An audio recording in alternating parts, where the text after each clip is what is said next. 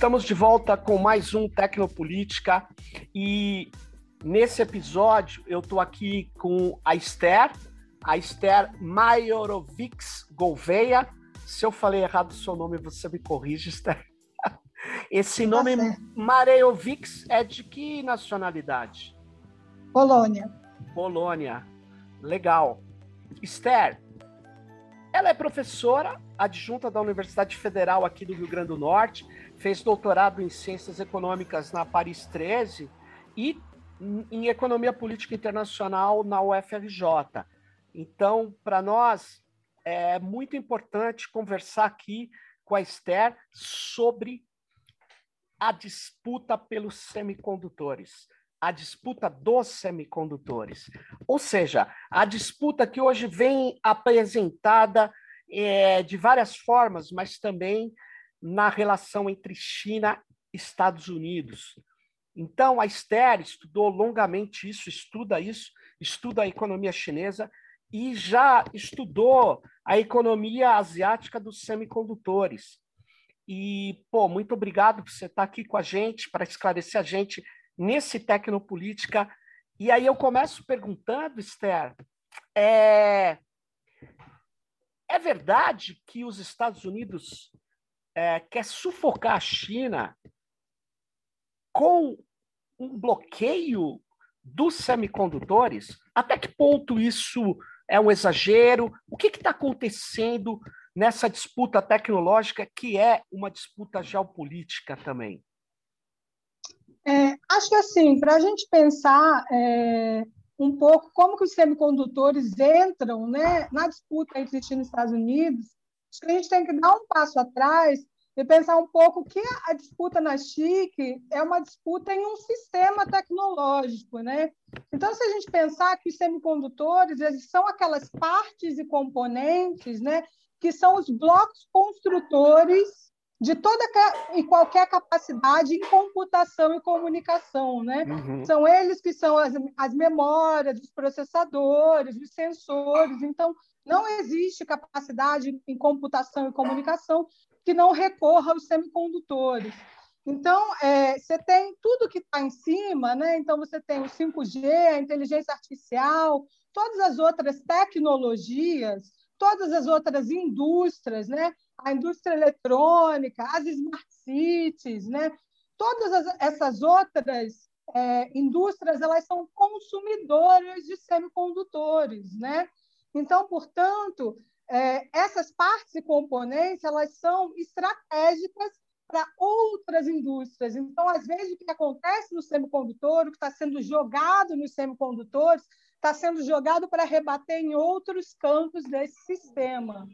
Interessante. Então, às vezes, às vezes não é pela própria indústria de semicondutores em si, mas pelos efeitos ajusantes que ele pode causar, né? Sim. Então, quando a gente, quando a gente vê, por exemplo, é... então vamos dizer, a gente pode dizer que isso é uma tecnologia de uso geral, né?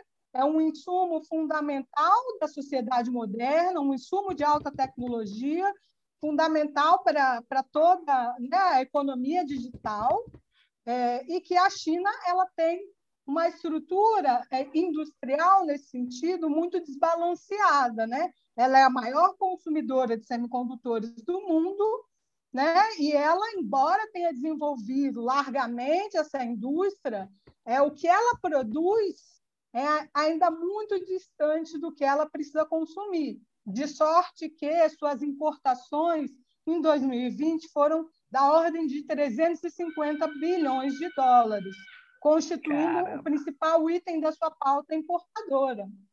Né? Então, assim. Mas peraí, Esther, 350 bilhões de dólares, tudo. Toda a sua, é, toda sua importação. De semicondutores. Nossa! 350 é bilhões é, supera o petróleo, né? É o principal item da pauta, da pauta importadora. Da China. Da China. É, e aí, né, assim, isso significa também que, embora os Estados Unidos eles estejam, sim, né, os Estados Unidos são o quê? São os principais, vamos dizer assim, produtores do mundo. Você pensar assim, a indústria de semicondutores, o DNA dela é americano, é uma indústria que surge nos Estados Unidos. Ela surge de pesquisas destinadas para fins, fins, militares. Então, ela surge como uma indústria né, de defesa americana e só depois ela vai para o setor civil, né? só depois ela é globalizada e vai para o resto do mundo.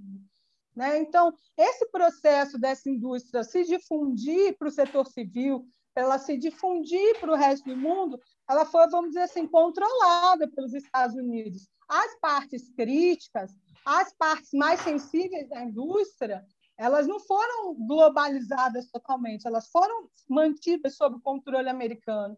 Quer dizer, assim, as partes de montagem, né, de colocar a capinha de cerâmica, isso aí Sim. vai para qualquer lugar. Mas, Mas Esther, mais...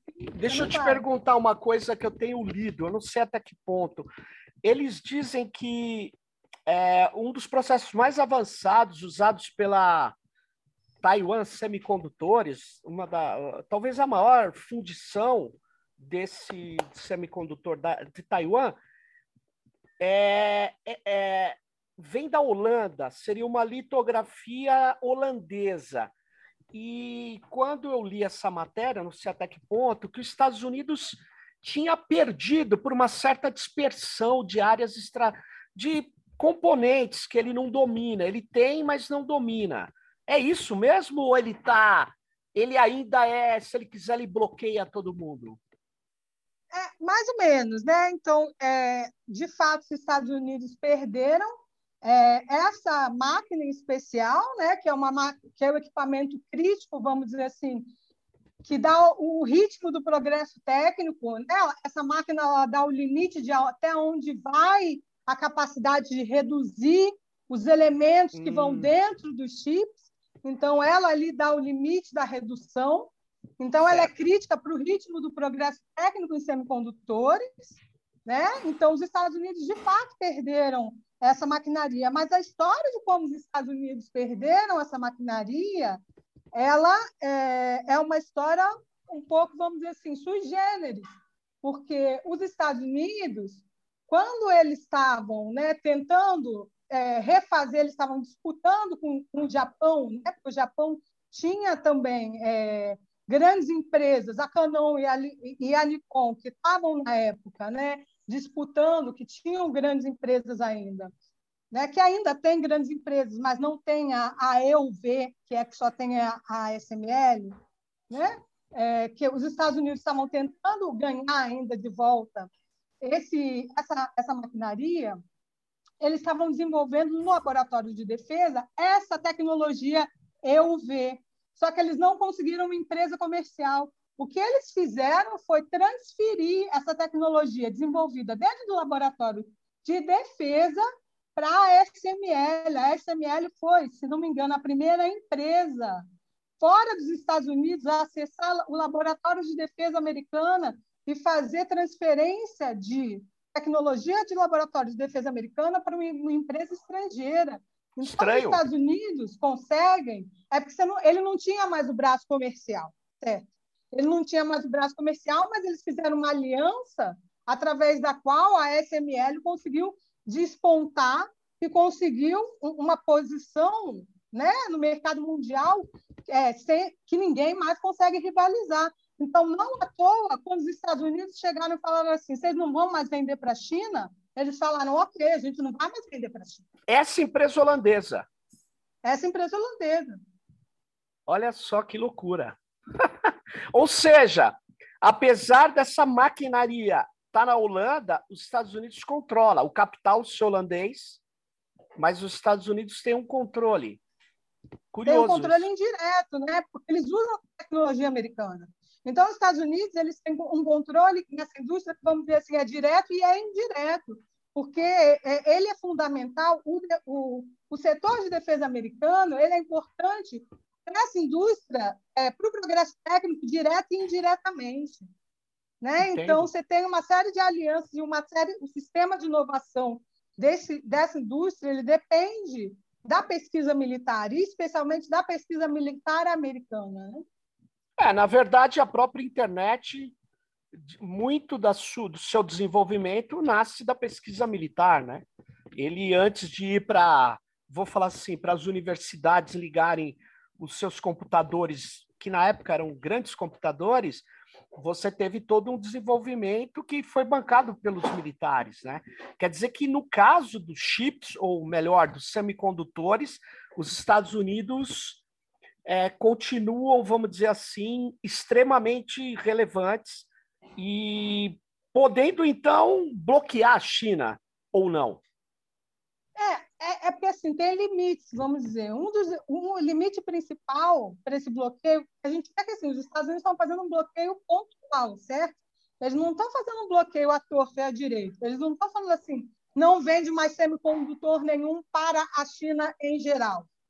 Eles estão falando o quê? Não venda a máquina A mais avançada, não vende a EUV. Ah, sei lá, essas aí mais velhinha pode vender. Ou seja, não vende, hum. Não vende a EUV para as empresas de ponta da China que estão tentando fazer o quê? O catch-up, estão tentando chegar na ponta. Não vende é, a né, que estão tentando fazer o emparelhamento, estão tentando chegar junto na, na, na tecnologia de ponta para bater de frente com as empresas americanas. Estão né? falando assim, não vende o chip para a Huawei, porque a Huawei está no 5G na liderança. Então, eles estão fazendo um negócio que é assim, que é, é pensado, certo? Eles estão atingindo é, aqueles lugares onde a China tem chance de chegar na fronteira ou a China está na liderança. Porque eles não têm condição de simplesmente virar e falar assim: Aqui, agora ninguém mais vai vender para a China. Por quê? Porque a China é quase 50% do mercado mundial de semicondutores. Por quê? Porque isso vai gerar uma quebradeira. Essa quebradeira é onde? É nos Estados Unidos. Por quê? Porque os Estados Unidos são 50, vendem para 55% do mercado mundial. Né? Então, você tem uma relação de interdependência econômica entre os Estados Unidos que é muito diferente da Guerra Fria. Na Guerra Fria, por exemplo, você tinha é, um bloco aqui econômico totalmente separado. Então, você podia fazer a sanção que você quisesse, que você não curto-circuitava né, a acumulação capitalista. Você não pode, isso aqui é acumulação de capital que depende um do outro. Certo? Mas, ô, ô Esther, por exemplo, é, é, essa máquina holandesa, essa técnica de última geração, está lá com a Samsung e está lá em, em Taiwan. Quer dizer que os Estados Unidos falam, tudo bem, Taiwan e Coreia, mas não aqui na China. É isso. Então ele está. É, em... é, é. Mas, mas eles são aliados militares, né? Então a coisa da China é a seguinte: é, voltando à coisa que eu estava comentando aqui do, da globalização da indústria de semicondutores. Perfeito. Que a globalização da indústria de semicondutores foi uma globalização controlada, né? Então, para botar a capinha de cerâmica em cima do semicondutor, pode ir para Costa Rica, pode ir para Malásia, pode ir para tudo quanto é canto, inclusive para a China.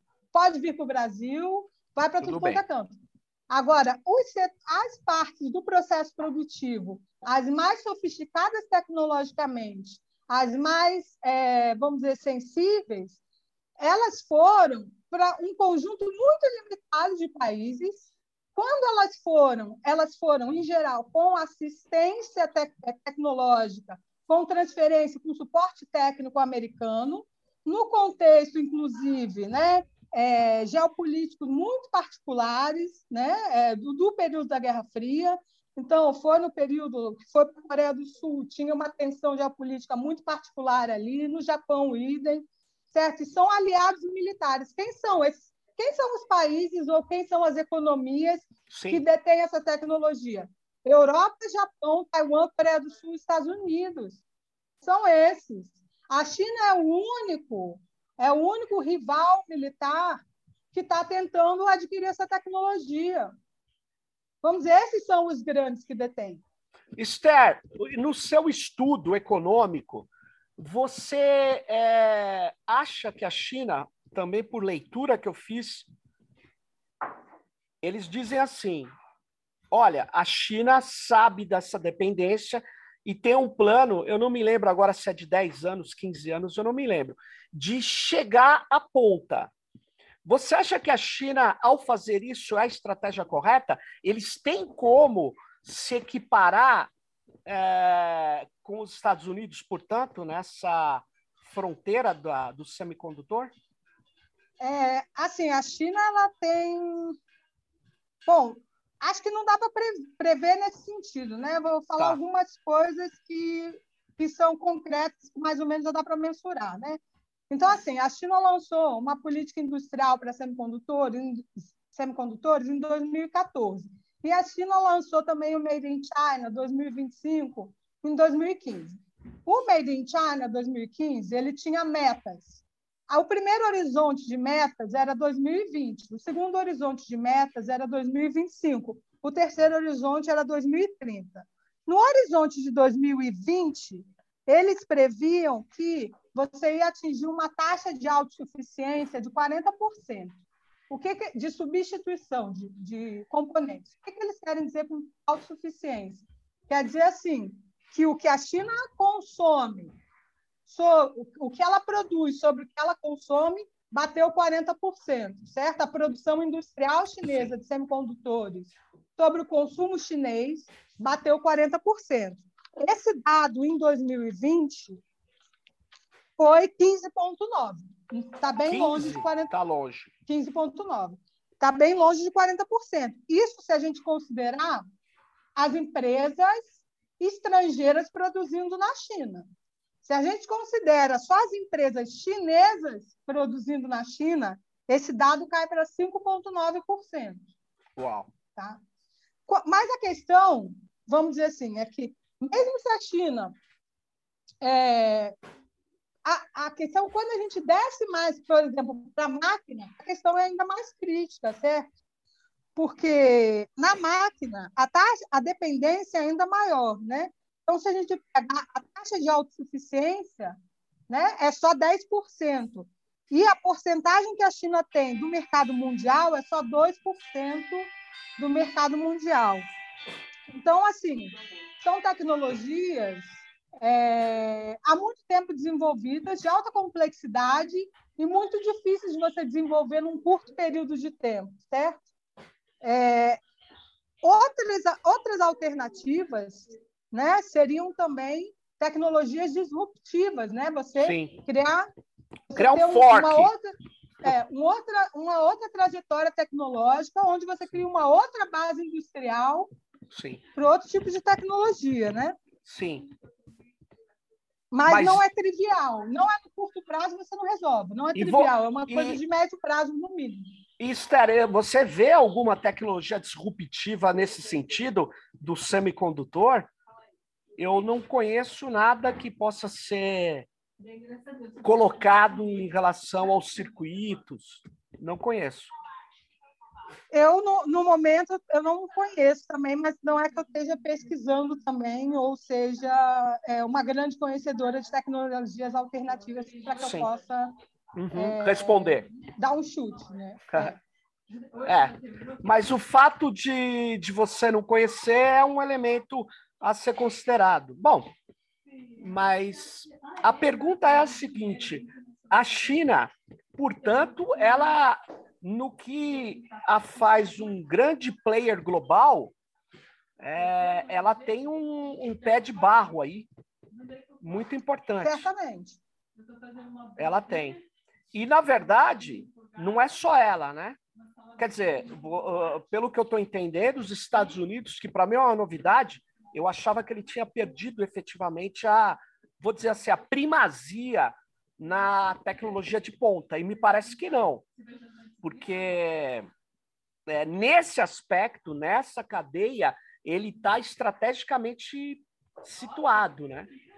Exatamente. É, é porque assim, que não dá para misturar o chororô que os americanos estão fazendo para passar, passar dinheiro no Congresso, né? Que eles lá estão falando, ai, que desespero, a China ganhou a corrida tecnológica, ai, que desespero, estamos ficando para trás para justificar, para justificar é, dinheiro para a política industrial, porque lá eles têm né, uma tradição de não interferir no mercado, ai meu Deus, não pode botar dinheiro na política industrial.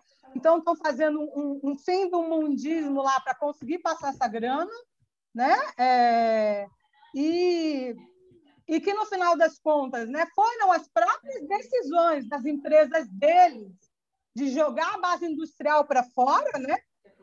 É, e agora para pedir dinheiro para trazer de volta, né? Com o que eles de fato estão é, perdendo de fato uma ou outra coisa, né? A coisa do 5G, de fato, a China passa na frente, né? Mas agora eles estão se relocalizando rapidamente, né? Tentando... É, eu, eu li que o Biden está colocando, e teria, ou tentou colocar, ou já colocou, 2 trilhões de dólares para essa internalização novamente das empresas da cadeia inteira, pelo que eu entendi. Ou seja, quer dizer que o mundo não é tão global assim, né? Porque enquanto os neoliberais aqui falam que não importa onde se produza, tal, não é bem assim os Estados Unidos está querendo trazer por algum motivo, por um motivo econômico. Eu não, eu não sei se, dá, se consegue trazer, vamos dizer assim, a cadeia inteira. Né? A, a, coisa de internalizar a cadeia inteira, eu acho que ela é meio, meio vamos dizer assim, impossível sem você comprometer a, a complexidade do sistema. Né? Se você pensar, né, hoje em dia os semicondutores, eles não sustentam só como era antigamente os computadores é, e o smartphone. Hoje em dia você tem semicondutor para automotivo, você tem semicondutor para smart city, você tem semicondutor para uma eletroeletrônico uma em geral. É, uma infinidade de bens, de aplicações, de, de né, para inteligência artificial, etc. Isso implica que você tem uma diversidade de partes e componentes, né, que vai, vai implicar uma especialização né, de diversos fornecedores. Então, é, nesse nível de especialização, você não consegue trazer isso tudo para dentro de um país sem você perder essa, esse nível de especialização, né? Então, o que eu imagino que eles estejam fazendo é trazer algumas plantas e alguns tipos de componentes considerados críticos, né? É, determinadas te ou tecnologias mais de ponta, né? as plantas de, do, dos milímetros menores, dos nanômetros, nanômetros. menores, né? para dentro dos nanômetros menores para dentro de casa. Porque, por exemplo, uma das coisas que eu estava vendo não é porque as plantas estão na China. Todas as plantas do, da, dos nós né, mais avançados, que são dos, dos nanômetros menores, elas não estão na China. Elas estão em Taiwan e na Coreia do Sul. Aí a questão é que é a proximidade com a China, né? Então, a qualquer momento, você pode, por circunstâncias geopolíticas particulares, você pode ter elas podem estar em risco, né? Então, Aliás, querendo... não é essa a questão que está colocada agora em relação à China e Taiwan? Os Estados é, Unidos. Então, os Estados Unidos temem uma. É óbvio que a motivação não é a fábrica da função de semicondutor, mas é também. É, é também. Tem, tem um, uma literatura é, que colocava a hipótese, né? Isso daí lá para os idos, sei lá, de 2013, colocava a hipótese de que Taiwan teria um escudo de silício que seria o fato de que é, não, não seria agredido porque os Estados Unidos interfeririam por causa de todas as plantas de semicondutores que teriam lá. Então, que estaria tranquilo. Essa é uma parte da literatura que colocava isso, de semicondutores. Né? Na época eu estava estudando para escrever o primeiro artigo, tinha será uma que, galera que colocava isso. Será que isso tem a ver com aquela aliança militar com a Austrália e a Índia agora? É, não é o OTAN, eu sei, é completamente diferente a história, mas tem uma aliança militar, né? Se a China invade Taiwan, a Austrália e a Índia imediatamente se coloca em defesa de Taiwan. É, mas aí eu não saberia se te dizer se passa exatamente pela questão de semicondutores ou não. Mas, de toda forma, eles estão querendo é, tirar ou né, não necessariamente tirar as plantas que estão lá, mas que as novas não sejam construídas lá, sejam construídas nos Estados Unidos. Né? Não necessariamente é você desmontar as plantas que existem, mas que os novos investimentos sejam feitos nos Estados Unidos e na Europa.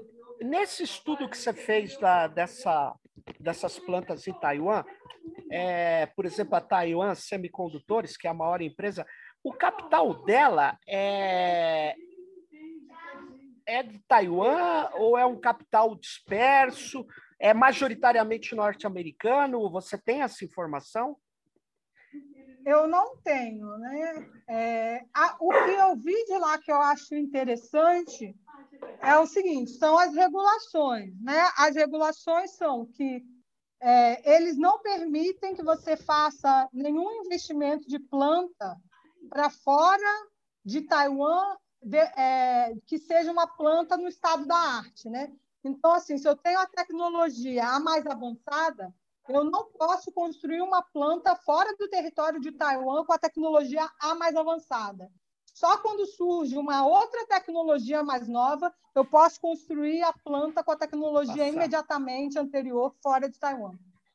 Isso e aí lei. limita a, a, aí no caso da China, eu tenho, aí eu posso construir três plantas com a tecnologia imediatamente anterior no território chinês, quando eu já tenho uma mais nova para construir em Taiwan. Então, você tem toda uma regulação em geral nessas economias para não deixar sair a planta a mais avançada e mantendo o território é, doméstico, né? Olha, isso me eh, deixa assim isso me traz uma questão aqui, né? Que, é, bom, o que a gente está falando são infraestruturas fundamentais do digital, né? De toda esse, essa enorme economia digital, de produção e serviços, né? E quer dizer, um país do tamanho do Brasil que mal tem empresas que estão no plano dos serviços, ele então ele está fora dessa disputa de semicondutor, completamente fora. Ah, é? Ah, é. Você vê a China, a China com, todo, com todos os esforços que ela faz. Então, tipo assim, porque você não tem só a política setorial, certo? Então, você tem uma política setorial, é uma política setorial de longo prazo, que é séria, é, que tem recurso, que é consistente ao longo do tempo, com bastante dinheiro, Aí você tem uma política para a manufatura como um todo, que vai junto, então você tem uma política para a indústria em geral, uma política para o setor. Aí você tem dinheiro em ciência e tecnologia, você tem dinheiro na educação, certo? Você tem tudo isso acontecendo ao mesmo tempo, por muitos e muitos anos. E nem Nossa. assim você consegue. Aí, aí você pergunta o Brasil. É, aí fica difícil. Uma pergunta, uma licença poética. Mas, na verdade, é, não, eu pergunto porque é, tem uma disputa é, grande do que, é, do que fazer com ciência e tecnologia e tal. É, e tem várias, várias pessoas que dizem que não tem nada a fazer, né? Não tem nada a fazer, tem, tem que ficar numa camada. Porque a China, por outro lado, me parece, ela acabou trazendo uma indústria de baixa complexidade grande para ela, ela acabou tendo um benefício nisso e ela acabou tendo uma indústria de alta complexidade, de tecnologias da informação. Ela pode não estar tá na fronteira, mas ela e, tem um resultado. Inclusive semicondutores ela desenvolveu, né? Ela não, ela não está no, como você falou, no, no nicho da ponta ali, né? Mas ela desenvolveu bem, inclusive, semicondutores. E, e, e ela e, e, essa, esse desenvolvimento me parece que é, ela pode não estar tá na ponta, mas é, isso é suficiente para operar esse computador que eu estou usando agora, porque ele não é de ponta. Ele é suficiente para manter um mercado mundial de produtos de tecnologia, apesar da escassez do do, dos materiais semicondutores que me parece que o mundo está vivendo. É, é para algumas aplicações, sim. Então, por exemplo, todo, toda, uma, toda essa indústria, por exemplo, deles de, de Smart City não vai precisar, porque Smart City, em geral, precisa de semicondutor, que, é, que não é top de linha. É, o que você chama de, de Smart City, Esther? Seria esses componentes, sensores que fazem parte Desses equipamentos de rua, câmera de vigilância. de vigilância. É, Tá. câmera de Ópticos, né? vigilância, fundamentalmente. Entendi. Porque, é, porque o, os chips de câmera de vigilância são os chips da High Silicon, Sim. eles são, eles não precisam ser Última geração. É, não precisa. Então, Olha só. isso daí que é o que eles estão avançando e estão se expandindo ao redor do mundo, e estão disputando com os Estados Unidos na periferia e no centro também, né? Mas a expansão grande que eles estão fazendo na periferia e estão batendo com zona de expansão é, com os Estados Unidos, daí não precisa, isso daí eles se mantêm bem é, com o desenho da High Silicon, que é a subsidiária da Huawei, e com produção doméstica das condições deles. E com o, hardware daquela lá Hikvision e da da rua. Então, É. ali fechou, fechou de ponta a ponta a, a cadeia de produção, né? Essa, Sim. Agora, sim, a coisa do semicondutor de ponta é importante para o quê? Para os celulares, vamos dizer assim, flagship, top de linha, né? Pra Esses produtos top de linha onde você tem as margens de lucro mais altas. Também é importante para quê? É importante para o armamento de ponta, né? Indústria Porque essas militar. tecnologias são tecnologias duais. É, então, você tem conversão dessas tecnologias que são do uso civil para a modernização militar. Sim. Então, aí, aí é central, aí não é só uma questão de disputa de mercado, aí não é só uma questão de margem de lucro, né? é uma questão do, do- do Segurança. fazer a guerra. É. Segurança militar. Ou E seja, aí, por isso que também é tão controlada essa indústria, por isso que eles não querem deixar que a EUV, a da ponta lá, vá parar na mão dos chineses. e a Rússia é a carta fora do baralho na indústria militar também, nesse aspecto, É, né, eu vou falar para você que A talvez. situação da Rússia, eu não sei, porque, na verdade, é, nem aparece a Rússia nos dados. Também você nunca vi. pesquisa A, a indústria de semicondutores mundial, não existe qualquer dado a respeito. Né? É, então, É engraçado. não sei o que se passa por lá.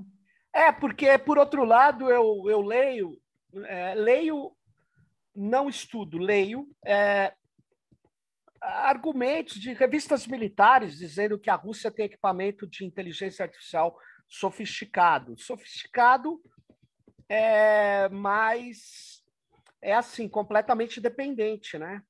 Pelo que a Do gente está hardware, falando. Do hardware. Desse É. ramo. O hardware, é, mas é óbvio, a inteligência artificial tem muito de soluções algorítmicas, sistemas algorítmicos tal, mas ela é dependente de hardware, né? A inteligência artificial é muito dependente É. da capacidade de processamento e o semicondutor pode aumentar essa capacidade muito, né? É, então, assim, eles podem, os Estados Unidos podem estar pensando em fazer coisas que os outros não consigam fazer porque não tem essa capacidade de processamento. Que é a... É, e, e pode vir com a integridade comprometida, né? O hardware ele já pode vir Ah, a razão. fabricação com a integridade comprometida. O que é um problema também, sem dúvida. Que, aliás, é a alegação, é um pouco diferente, mas a alegação da Inglaterra para proibir a Huawei é exatamente o problema dos backdoors, ou seja, da integridade dos equipamentos, né? Mas são equipamentos de, é, de última milha, vamos falar assim, nós estamos falando da infraestrutura. Mas, pô, Esther, então, na verdade, é, existe é, um cenário da cadeia global que vários é, é bem complexa, distribuída em alguns países e pelo que eu entendo agora, pelo que você levanta no seu estudo, os Estados Unidos ele consegue cirurgicamente manter aquilo por enquanto e por um bom tempo, talvez. e por outro lado, você tem uma, uma situação geopolítica muito turbulenta no mundo, né? Muito turbulenta. É, no- do ponto de vista econômico da Ásia, você vê riscos de confronto militar entre China, Taiwan, Estados Unidos, ou não dá para afirmar isso como as pessoas afirmavam em relação à Ucrânia? É, eu assim prefiro falar em termos mais gerais do que assim a, a concorrência, o cenário internacional ele está acirrando as tensões, né? Mas eu prefiro não ir além disso é, e ficar não dá fazendo previsões, né? Mas de que certamente você tem um, um acirramento das tensões geopolíticas, econômicas, uma aproximação entre os grandes capitais e os estados né, é, nacionais, isso de fato há. E, e que você vê também como os, os grandes capitais no setor de tecnologia, né, eles estão é, se projetando através dos seus estados nacionais, dos seus interesses, né, nesses nesses embrólios internacionais, né, cada vez mais. Quando você falou agora de, de então se reaproximando, porque durante um momento a gente deixou de acompanhar ou porque eles estavam distantes? Esses capitais, como por exemplo as plataformas, as plataformas, as plataformas digitais, que não são só plataformas de entretenimento. Você pega a Amazon, a Amazon disputa concorrência na NASA, né? A Amazon é uma é um trust, é quase um trust ela ela ela está no comércio eletrônico e está na produção agrícola.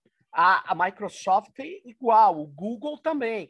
Eles partem de pontos diferentes. Essas mega estruturas que valem já estão acima de trilhão de dólares, né?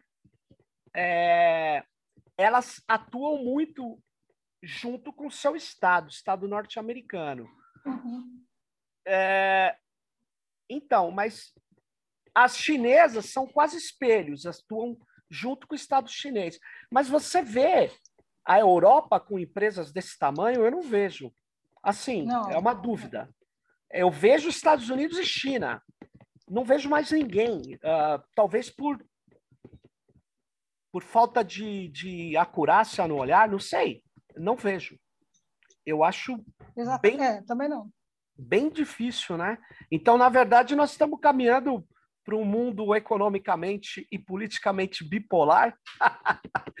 é isso? É, né? eu acho que nessa, nessa esfera aí de, de acumulação, né? Mas você tem outros setores que também forjam seus grandes conglomerados, seus trusts também, né? É, setor químico, por exemplo. É. É, entendo. Acho que é, nós estamos vivendo, então, esse, esse cenário. Ah, Estéreo, eu sei que você não é a questão, mas assim como não como pesquisadora ou como professora que estuda, pesquisadora desse tema, mas assim, você como uma pessoa que tem informação mais profunda sobre o que está acontecendo na Ásia, Estados Unidos, dessa área de tecnologia digital, tecnologia da informação, de infraestruturas dessa área, por exemplo, você acha que é, existe algum caminho que você sugeriria para um país como o Brasil? Qual o papel do Brasil nisso tudo? Ou essa pergunta não tem sentido? Eu acho que assim, Bom, o Brasil tem um papel, né? É... De consumidor. De consumidor, né? De consumidor de tecnologia. É... E acho que assim a situação ela ela, ela é cada vez mais delicada, né? Porque na medida que essas tecnologias elas vêm é, enquanto infraestrutura, mas uma infraestrutura que se supõe um sustentáculo de um projeto que é um projeto né, que é cada vez mais da, da mediação digital de tudo, né, de trazer tudo para a esfera do digital, junto com isso a mercantilização de cada vez mais aspectos da vida social, junto com isso um projeto né, é, desses grandes capitais transnacionais de, de, de mercantilização do Estado, dos serviços públicos, da segurança pública. Né? A gente vê assim é, recentemente, eu estava pesquisando, eu estava vendo, foi no contexto um pouco antes da, no início de 2020, né, que eu estava vendo os documentos. Tem, tem um comitê no Congresso americano das relações econômicas e de segurança nacional para monitorar as relações com a China, né? Uhum. E lá eles têm um, eles analisam os temas, os tópicos da relação com a China, e um dos temas centrais era na relação com as smart cities chinesas, falando que as smart cities chinesas eram né, é, um, um, grande né, um, um grande perigo para o mundo, etc. Tal, as tecnologias de vigilância, e, na verdade, eles instruíam como os capitais americanos deveriam se portar né, em terceiros mercados e como deveria se fechar o, o mercado americano para os produtos é, para os produtos chineses. Então, na verdade, a gente é um, é um, é um espaço dessa disputa tecnológica a ser conquistado. A gente é um mercado a ser conquistado, né? Desses grandes capitais para venda desse, desses produtos e que é que envolve uma série de questões de soberania, né? Uma questão de da sua infraestrutura vai estar dependendo para suas atividades cotidianas de uma série de empresas transnacionais para as operações as mais corriqueiras, né? Então, oh, a gente é um mercado em disputa. É, Esther, você, como servidor, professora da Federal do Rio Grande do Norte, é. você deve estar sendo obrigada a usar o sougov.br. O sougov.br manda os dados da nossa conversa no aplicativo, quem instalou no celular, para o Serpo em Brasília, mas não é processado lá. Ele é enviado para a IBM Watson nos Estados Unidos. Ou seja, nós estamos treinando os algoritmos de redes neurais e outras, outras é, soluções é, de uma empresa privada norte-americana naquilo que é chamado processamento de linguagem natural.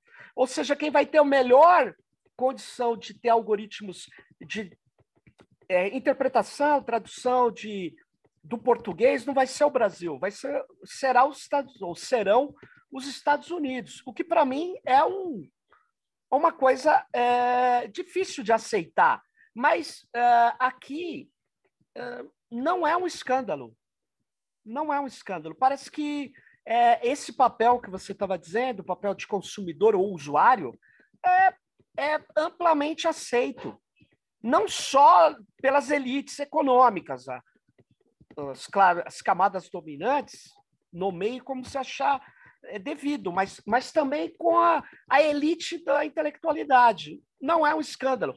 Não é matéria de jornal. Você entregar os dados de um milhão de servidores e pensionistas do governo federal para treinar algoritmo. E eles escrevem no termo de uso: é para treinar o algoritmo da IBM Watson. E aí, ó, então imagine o que vem por aí. Quer dizer que não tem.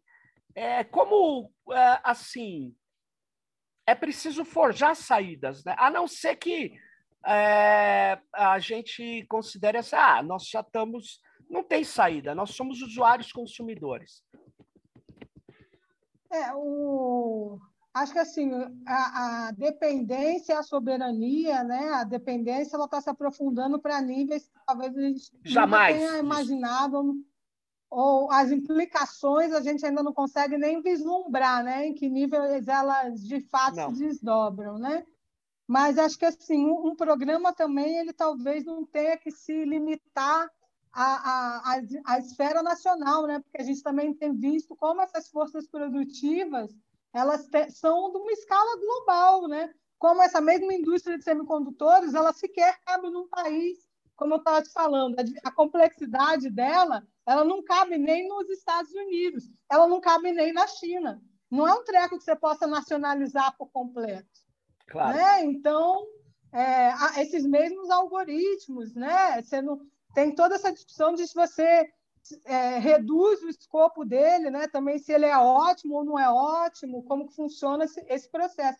Então, talvez tenha que ter também um programa que seja um programa, sei lá, talvez que ultrapasse esse escopo das fronteiras nacionais, que tenha que ter mediações em relação a isso. Mas, assim, eu acho que é um programa que tem que ser pensado certamente coletivamente, né?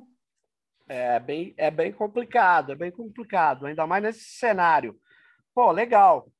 Pô, Esther, eu agradeço muito a sua participação e eu queria que você desse um, um, um cenário atual da Ásia. O que, que você está vendo lá da economia? Tem alguém que está despontando, um país, a Malásia, que você estudou, é um país que está se projetando, a Indonésia e a Índia nisso tudo. O que está acontecendo? Antes da gente terminar, dá um purpurri aí para gente. Eu, eu, vou te falar que eu não tenho estudado mais em geral. Eu estudo China, China é, e eu tenho estudado recentemente é, a, a coisa mais tecnológica entre China e Estados Unidos, né? Então. É mais difícil então... fazer esse apanhado geral. é. Não tenho visto muito. Não, mas legal. Pô, muito obrigado aí, Esther, pelo seu esclarecimento. É, você deixou bem claro essa cadeia global, deixou a importância dela para a gente aqui, para os ouvintes, para as ouvintes também do Tecnopolítica. E valeu, espero que você a, a gente possa falar outras vezes. É, e, pô, muito obrigado mesmo pelos, pela sua contribuição aqui para a gente conhecer melhor essa cadeia global dos semicondutores. Valeu, então. Obrigada, tchau. Valeu, tchau.